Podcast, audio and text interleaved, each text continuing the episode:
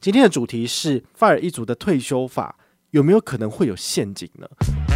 欢迎回到我们的宝可梦卡好，一千万可以让你退休。那一千万每年的提比率以四趴来讲的话呢？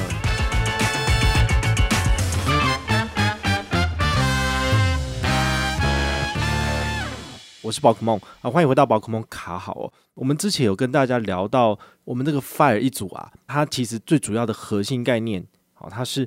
你累积了，比如说一千万，一千万可以让你退休。那一千万每年的提领率于四趴来讲的话呢，就是每一年提四十万左右。那么你可以在比如说未来好退休的二十年、三十年之内，你的本金不会就是那么快就提领完毕。好，那这是 FIRE 一组他们呃一直在倡导的这个概念哈，就是想办法让你的收入先想办法存到一千万或者两千万，那么再根据四趴的提领率。好，或者是每一年年化报酬率七趴到十趴的这个数字，然后呢，来让你规划这个退休生活。但是你知道吗？其实啊，它还是有一个小小的陷阱。好，这个陷阱的部分的话呢，我们今天来跟大家聊一聊，就是这个报酬率的顺序风险。什么是报酬率的顺序风险呢？它的意思就是在退休的时候刚好碰上了股灾怎么办？好，比如说股市低迷，我们都知道哈，其实我们。当我们要开始过我们的退休生活的时候，我们是没有办法去预知到现在的股市到底是好还是坏。股市好的时候，我们的整体资产当然就比较高嘛，所以你提前你也提得比较开心。但是当股市低迷的时候，比如说来到了相对低点，那么你再提取出来的金额呢，相对就是把你的资产卖在低点，好，所以这个我们跟我们当初所想的所谓的买低卖高，这是不一样的。但是你已经要开始实行你的退休计划了。如果你遇到了 COVID-19，如果你遇到了黑天鹅事件，那到底有没有差？哈，所以其实它是有差的。如果你的退休就遇到了这个所谓下跌的情形，其实是理财规划里面最不想遇到的情况。那如果你真的遇到这样的情况的话，你应该要怎么办呢？我这边简单举个例给你听哦，就是。假设我们在两千年初的时候，我们已经有累积的一百万美金，好，大概就三千万台币，好，那我们来投资美国的整体市场的退休组合，好，那以四趴法则来提领的部分的话呢，第一年要提取的是一百万的四趴，就是四万美金，好，那此后呢，根据这个两趴的通膨来提高提领的金额，那么从两千年到二零二零年，标普五百指数每年的报酬率大概是六点九五。大概六到七左右，所以以这个数字来计算的时候呢，哈，到二零二零年的这二十一年内，我们会从投资组合提取超过了一百万美元。好，其实一百万美元三千万台，哎呦，这样可以过蛮好的生活，哎，这其实是还不错的。好，那过了二十年之后呢，你的本金还会剩下多少？其实还剩下六十五万美金哦。这六十五万美金等于是你原本存进去的钱已经全部用完了，之后还有剩下六十五万。那其实。这个提领四趴提领率其实会是会让你的本金就是不会那么快去烧光，好，这是一个还不错的数字。但是如果我们把这个报酬率来做一个相反的部分哈，因为我们都知道，其实呃两千年开始到二零二零年这中间有几年的这个股灾的部分，比如说二零零二那个时候报酬率其实比较差，然后后来二零零八年哈亚洲金融风暴还记得吗？好，然后呢在二零二零年其实现在是大多头，好，所以呢以这个。年化报酬率的顺序来讲的话，其实我们在两千年开始提领的时候，它的这个市市场是比较低的。好，那如果现在把这个数据从二零二零年往回去回推到二零零零，然后以现在的高报酬率往回推的话，你的最后的这个账户金额是多少？我们来看一下哦。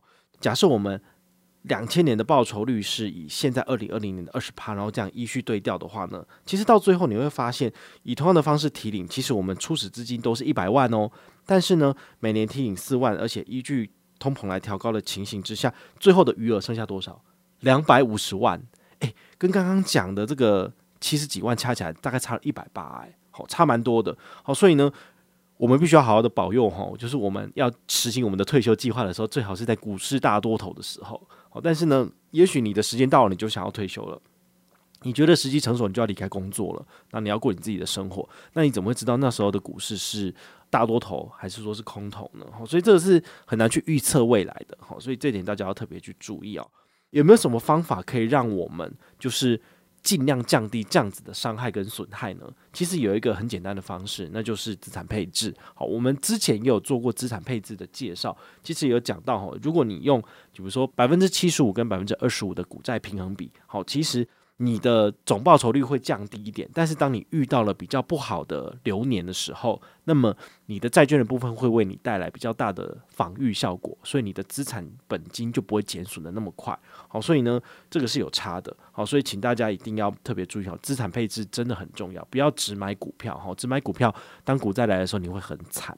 那第二点的话，就是也别忘了要定期的再平衡。这个再平衡的意思就是说。